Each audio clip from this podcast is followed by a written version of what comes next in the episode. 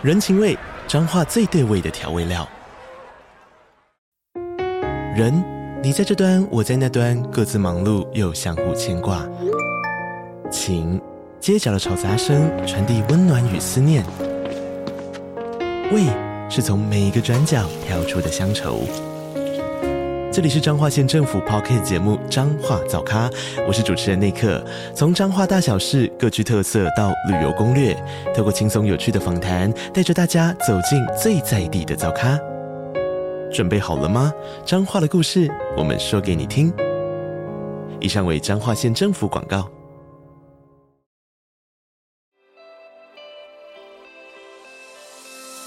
Hello，大家好，欢迎再次收听今天独家 Podcast，我是博翔。本期的节目呢，我们今天想要尝试一种不一样的格式，不一样的风格，想要来带领大家放下你手边的工作，呃，仔细听听看一个故事。那今天这个故事呢，会有一位现在还在就学的大学生来说给大家听。我相信很多的听众，不管是现在还在做设计，还在学校中，或者是已经投入职场中，可能对于呃做设计这件事情，可能已经有了一个不一样的想法。然后在大学真的完完全心投入做个设计，可能已经有了一段时间的距离。那今天这个节目，我们邀请到了淡江大学的黄正阳来到我们节目中，来跟我们说说他的设计《缝隙中的呼吸：后疫情时代的地景纪念碑》。让我们一起欢迎他。OK，好，大家好，我是目前就读淡江建筑的黄正阳。然后我其实目前是一个大五的学生，然后所以我接下来的东西就是我希望能够，就是可能为大学部正正在为自己设计苦恼或奋斗的同学，就是提供一些想法或者是灵感，然后让你们就是可能这些在收听的这些学生知道正在焦虑的人不是只有你们，所以就是希望大家能够就是透过我的这个分享，能够获得一些想法跟灵感。就是我觉得我还蛮高兴能够进来淡江建筑就是学习的，因为其实淡江是我念的第二个。大学吧，我其实一开始是念东海大学的景观系，然后大概在念到一半的时候，会觉得，哎，好像建筑系在谈论的事情，跟他们所做出来的作品的那个张力，才会有有让我就是，嗯，更有那个冲动，所以我就是大概在那年暑假的时候就考转学考，然后转到淡江。淡江是普通大学，所以它是五年制。然后在大一的时候呢，其实它有点像是一个半师徒制的状态，就是一个学期有一个设计老师从头带到尾。所以就是在那个学期，你有办法就是从那个老师身上学到很多东西。然后这是大一的状况。然后我觉得其实淡江大一比较着重 focus 在就是学生对于建筑材料以及构法上面的一些探索。然后我会觉得，就是这种事情其实是跟其他学校的建筑系蛮不一样的地方，就是因为我们淡江会有点像是在像是一个匠师一样，很专精的在谈材料、物件跟人之间的关系。所以大家在那段期间，就是我可能放在 IG 上的一些就是作品，然后我其他学校建筑系同学看到，比如说：“哎，这是什么奇怪的东西？”然后大一其实是一个蛮蛮有意思的一个。过程，因为它有点像是在把你从一个就是很僵化思考的一个人，然后变成一个很天马行空，然后思想会有点跳跃式思考的一个状态。所以我觉得我在淡江大一是我就是感受到冲击最大的一个时候。然后在大二大三，其实有点像是把你大一的这些天马行空的创造力变成一个真正建筑，它要开始落地的时候，它会是一个什么样的状况？当它开始要思考技能啊。动线啊，program 的时候，它可能会与你开始所想要做的那些事情是有冲突的，所以你要如何就是在那种冲突中去学习。所以大二的时候，它有点像是做一个像是 S scale 型的建筑，然后在大三的时候会开始思考可能 L 型那种尺度的建筑，就是它会开始跟它都市周边的那个纹理有一个。有一个联系，就是你要在评图的时候能够跟老师讲出一个所以然来说，你为什么要把这个东西放在这里？你想要就是呼应这个基地的纹理，或者是你想要挑战这个地方原有的什么的一些态度。然后到大四的时候，其实又是单讲一个蛮特别的一个，算因为它是 optional studio，然后所以大四是在把你就是从大到大三建立起来的这些建筑的基本功，变成一个你自己的态度。就是如果你以后变成一个独立的一个建筑师的话，你有什么样的宣言？我觉得这时候是在淡江大四就是会被建立起来的。然后我其实也蛮就是幸运能够在大四选到，就是印象我很深的一个老师就是周淑贤老师。就是其实淡江大四在选每个老师的时候，每个老师都会有大概十十场是二十分钟的一个他们自己的演讲，就是他们会在那个演讲把他们只是接下来他们这个 studio 想要做的事情，就是做一个简报。所以我那时候就是听首挑听完周树贤老师他的简报的时候，我就觉得有种冲击，就是应该说一种感动吧。因为那时候周树贤老师他有讲过一句话说，如果我会怕累的话，就不要来选我的 studio。所以大家就是那个时候听到这句话，就觉得诶，蛮有挑战的。然后其实周老师他的 studio 的带法，他有点像是，我觉得有点像是去先去探索你自己个人的一个特质，像是有些人可能会就是想法比较感性一点，然后然后他比较擅长就是水彩或者是什么，就是周老师会希望你能够把就是这部分你的特点做一个放大。就是先了解你自己是一个怎样的人，然后再谈用什么样的方式去做设计。所以就是一开始在前期的时候，我们大概每个人就是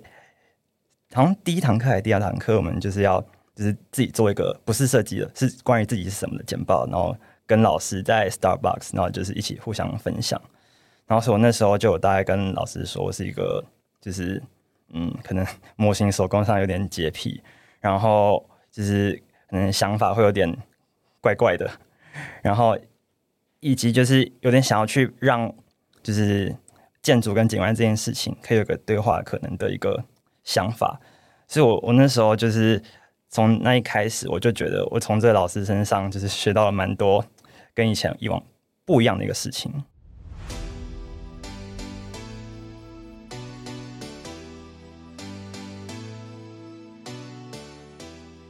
因为其实周老师他这 studio，他的正式名称叫做小建筑大地景，所以他其实有一个阅读的一个方式，就是从一个很小尺度的一个状态，然后放大到一个很大的，就是一个类似景观 scale 的那个那种尺度。所以就是我们那时候，就是我我自己个人其实是，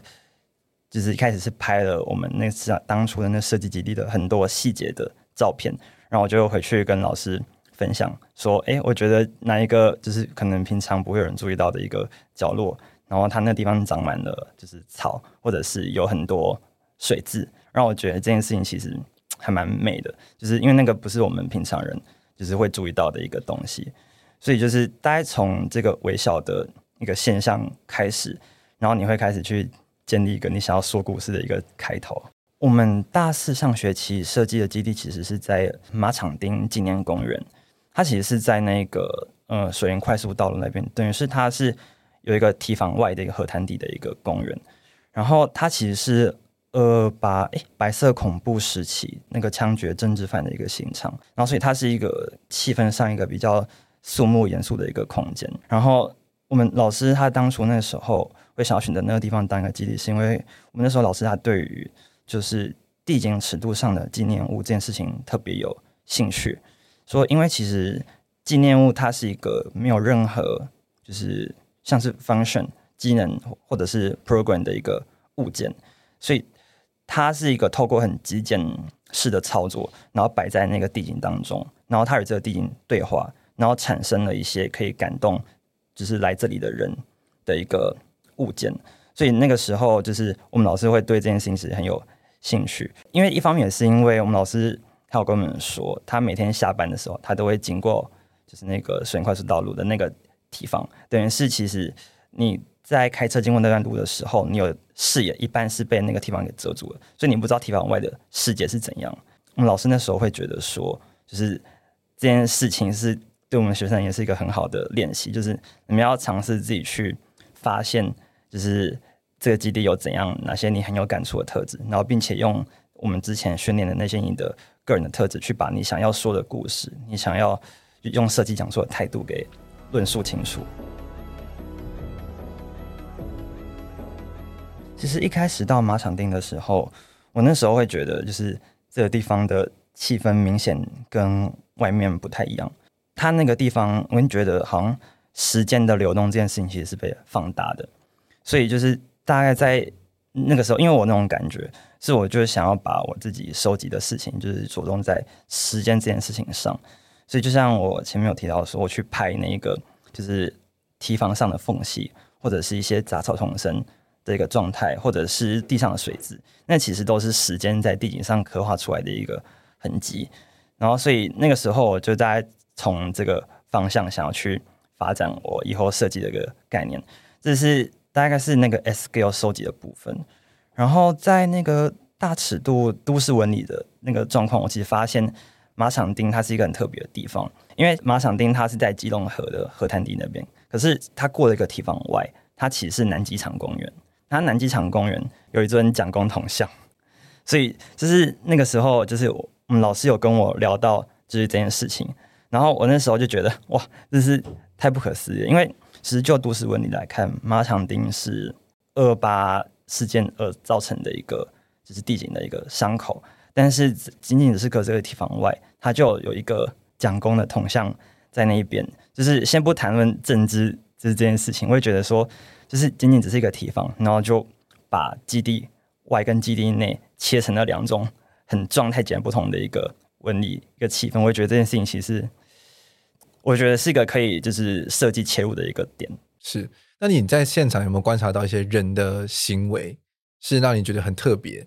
或或者是说就是是那个场域独有的？我觉得这部分我可以讲一下我同学的发现。嗯，就是因为马场町它其实在白天的时候。它不是一个热门的一个旅游的地点，可能就是平常大家会觉得那个地方是刑场，可能很阴，就是会尽量不要去。然后，但是我有一个同学，他在马场町待待了一个下午，然后他就坐在那个那里有一个点是枪击犯就是站着的那个地方，然后他现在变成一个土丘，他就坐在那边一个下午，然后观察那个土丘，然后他发现就是在某一个时刻会有一个人骑着脚踏车来到那个土丘面前。然后就站在那土丘面前，可能沉思了大概一段时间，然后再离开。然后就是我觉得这件事情其实是一个还蛮蛮有画面感的。虽然那个是一个历史上就是与我们有段距离的一个事件，但是感觉就是那个历史的那个伤口，其实已经刻在了，就是超越土地，是在人的那个心中。所以可能在某一个 moment，就是与那个土地有一个连接的人，会到那个地方。然后去进行这一个无名的纪念。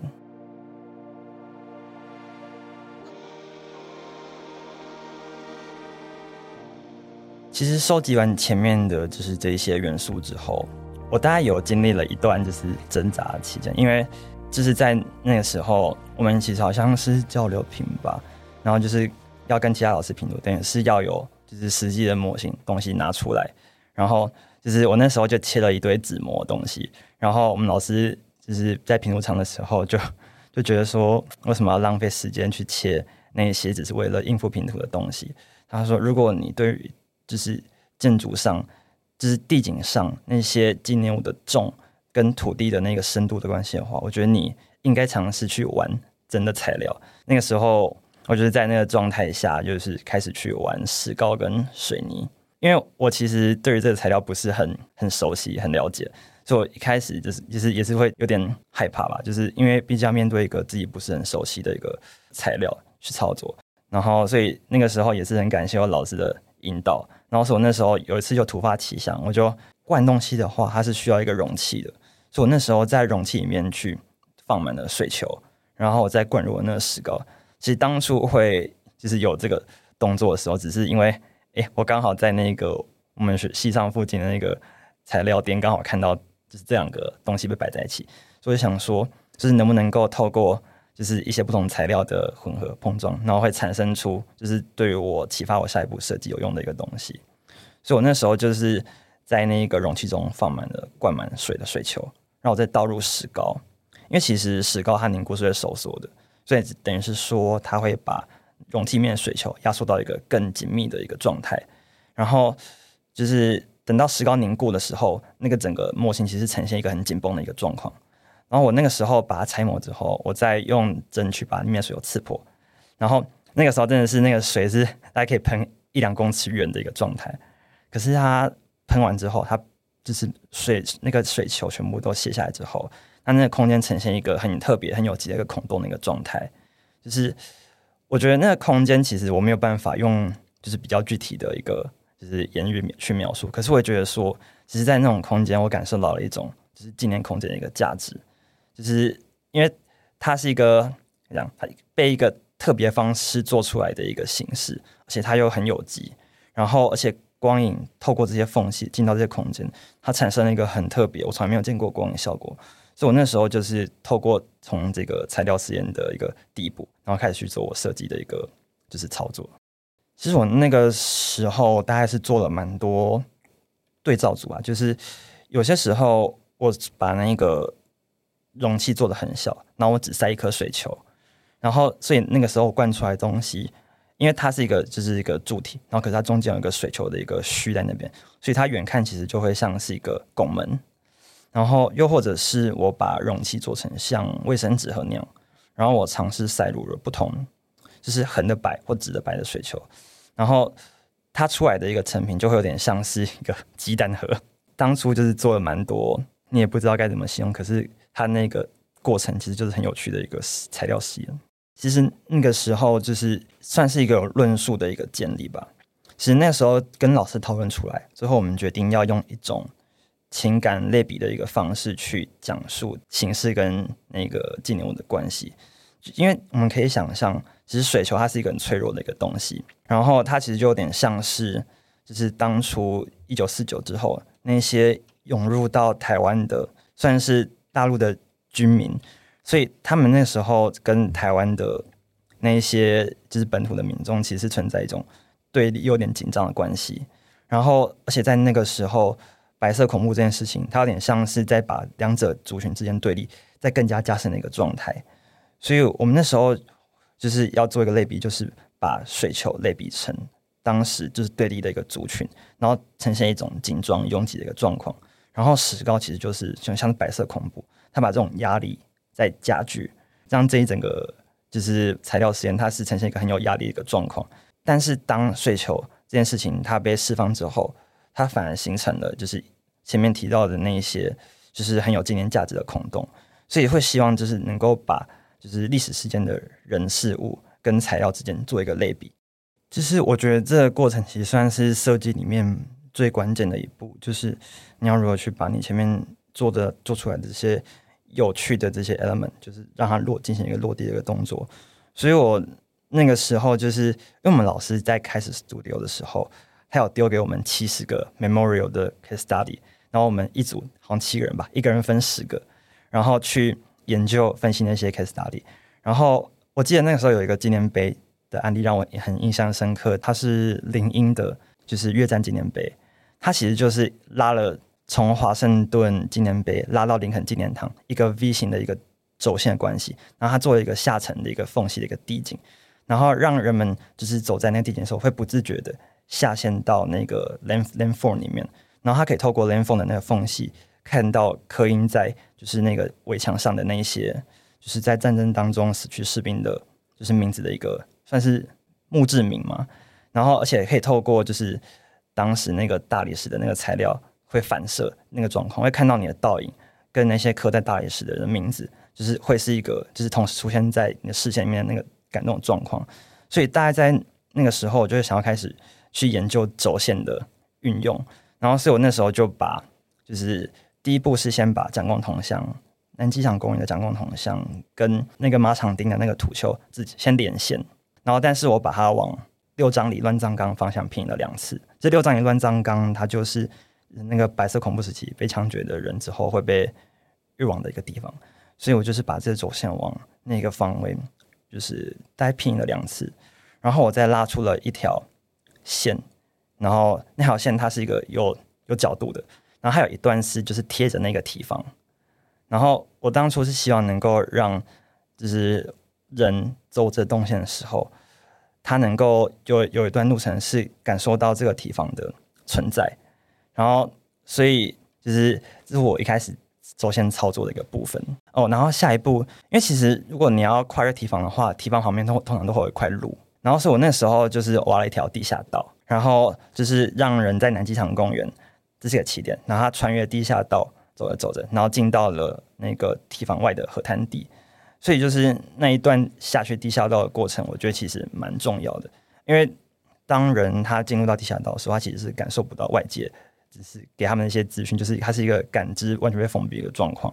然后我也觉得说，就是这种叙事的状况，其实跟白色恐怖时期当时的那种有点像是集体记忆吧，就是你们大家都知道，可是你们都不敢说那种压抑的氛围。我觉得就是它是一个很强的类比性在。所以我一开始从那个。蒋公铜像开始，我做了一个这样的一个地下道一个处理，然后他们上升到河滩地的时候，他们就会走到我刚才前面讲的贴紧提防的那条路的那个呃视线的那个透视里面。哦，刚才有一点没有讲是，所以就是我的这个设计的概念其实就是缝隙这件事情。所以说我其实我在提防外又堆了一个有斜度的土丘，然后那个斜度其实是跟堤防的斜度是一样的。然后，所以人们他走在那一段路的时候，他会感受到两个就是巨大的斜面，然后把想要把他们压在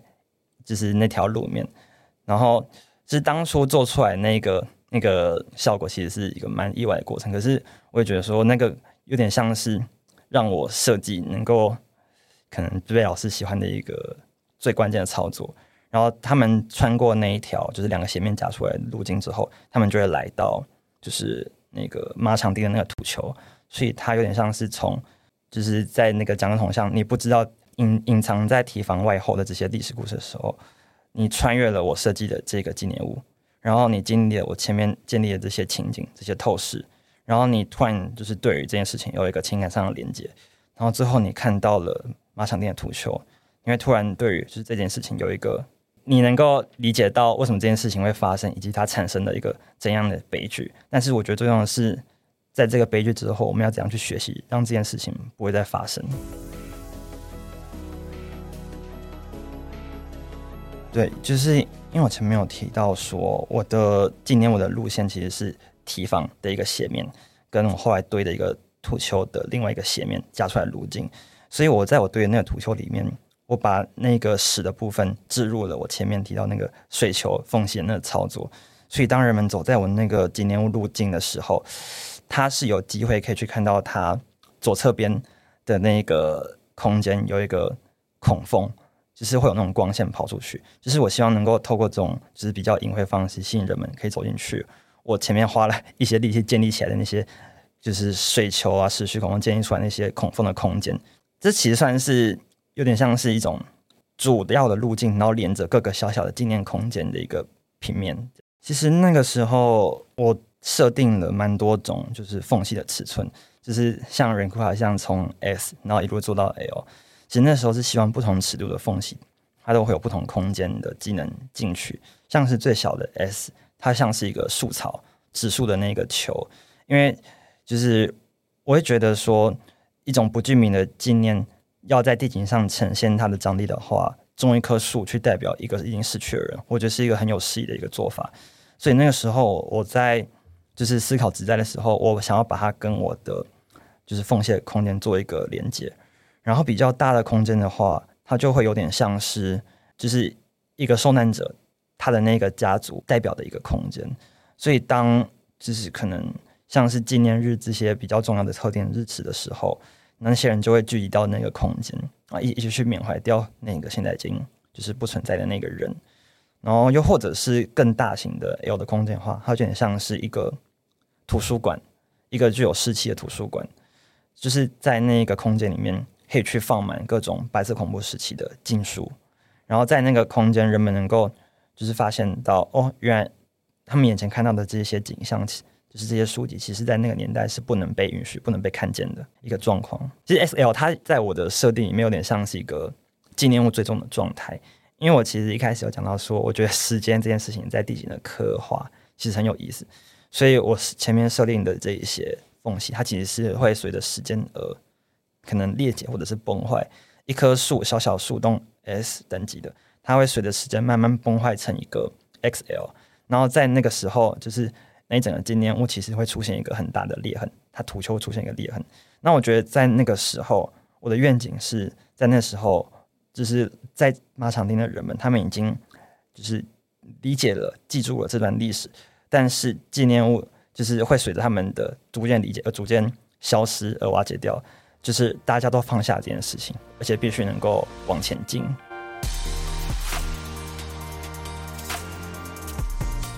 我我觉得其实时间这件事情我们都可以感受到，可是很多时候我们就是不会特意去强调它的存在，因为我觉得时间其实，在一开始就是我们跟老师的对话过程中，会发现其实现在台湾很多纪念物没有在谈论这件事情，等于是他那个纪念物，它是为了某一个 moment。就是可能是为了某种意图，然后某个时间点突然出现在那边。可是当他过了一段时间之后，它开始破败，它开始长满杂草。然后这个时期，就是没有人会去在意这个纪念物的价值。这件事情到底跟它当初被放置在那里的那个意义是，我觉得是有一个 gap 在的。所以那个时候，因为我们老师就是他是也是警官毕业，所以他其实在就是欧美，他没有看，他有看过很多。就是纪念物的一些很有名的案子，所以他那个时候就跟我们就是讲了很多他跟时间有关的纪念物的一些经验回来跟我们分享。然后我们那时候就是就是也是被被他影响，然后被他感动很多次。是，是那纪念物对你来说是什么？纪念物对我来说，它其实有点像是一个算是一个 reminder 吧，就是我们要记住这件事情，但是我们不能因为这件事情而停留在那个点，我们。要记住这件事情的原因，是因为我们不能让这个错误再次发生。然后，我们设置今天意义是希望能够让我们有一个，就是不会再犯那个错误的一个未来。然后，它本身的那种批判的意义，跟它本身教育的意义，其实我觉得是重点。我会觉得说，我的设计需要在加强的部分，有点像是把。就是时间变化的那个过程，就是在交代的可能更清楚，然后或者是更有诗意一点。因为我会觉得说，我有点像是掌握了就是这个词，但是我还没有办法像一个就是真正厉害的人去如何去运用这个概念。对，然后，但是我觉得时间这件事情其实算是有点影响我以后做设计的，就是一个思路在。就是假设我以后就是做其他设计的话。我也想要把这件事情、时间性这件事情带入我以后设计的一个讨论。其实我觉得不容易，时间这个概念，因为通常我们都会很需要很明确的去定一个空间，对。所以当时间性带入的时候，其实好像就建筑空间来说，好像我们很少去谈论这件事情。虽然说我们现在可能对于这种公共空间，我们可能会有一些觉得说，哎，弹性使用，比如说早上的时候，这些阿公阿嬷去。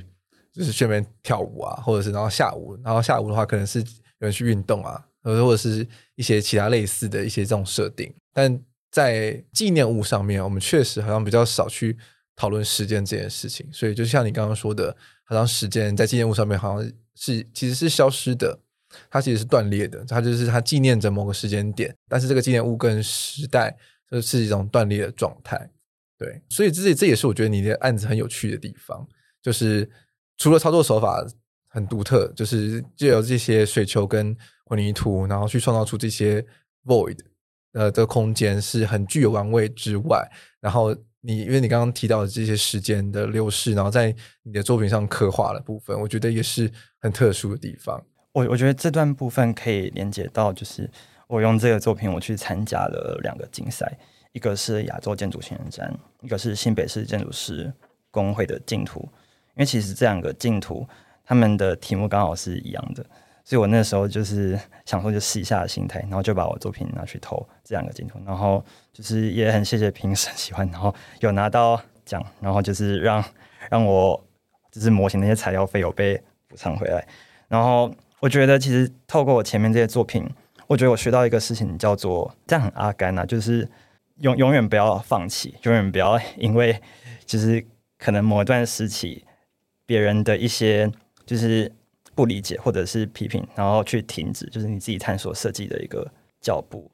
就是我觉得说，我一些学弟或者学妹，他们常常会因为就是在学校设计课的一些就是可能比较不顺遂的地方，然后就会有点想要放弃他们设计上的一些探索。然后我那时候就会想说，就是鼓励他们说，学校老师讲的那是一套事情，但是当你走出去学校外面的时候，那其实是。另外一套事情。就是如果你们能够也把你们之前前面做的这些作品，你拿去外面的竞赛投一下的话，我觉得那是另外一番收获，因为你会有另外一套不同的价值观赏阅读的方式在检视你的作品。我觉得那个时候你就比较不会把你的视线局限在学校里面。这也是我就是参加了竞赛，就是我学习到一个蛮重要的一个算是原则吧。是，那总结今天的节目。总结今天的节目，我们真的非常谢谢正阳来跟我们的节目上说说他在进行这一个《缝隙的呼吸》后疫情时代的地景纪念碑这个作品的时候，他的所思所想。其实我觉得每一次不同的案子，每个不同不同的设计，它都是一段自我探寻的过程。因为在中间，我相信大家如果都读建筑系毕业，一定都嗯、呃、非常熟悉那个过程，就是从前面的纠结到最后面，其实就是一路纠结到底。然后你都会有很多想尝试的，然后很多你必须要取舍，然后甚至放下。然后在拼图场上的时候，可能很挫折，然后可能会有喜悦，然后到拼图结束之后那种解脱的感觉，我相信都是在每一段设计里面非常重要的养分。那我们也非常谢谢正阳来到我们节目中来分享他的设计的故事。那如果你喜欢本集的节目，也别忘了在 Instagram 搜寻建筑家，其他收听的管道还有 Apple Podcast、Spotify、YouTube 等各大收听平台。订阅节目，并给我们五星评价。如果喜欢我们节目，也欢迎应援我们。我们下次见，拜拜。谢谢。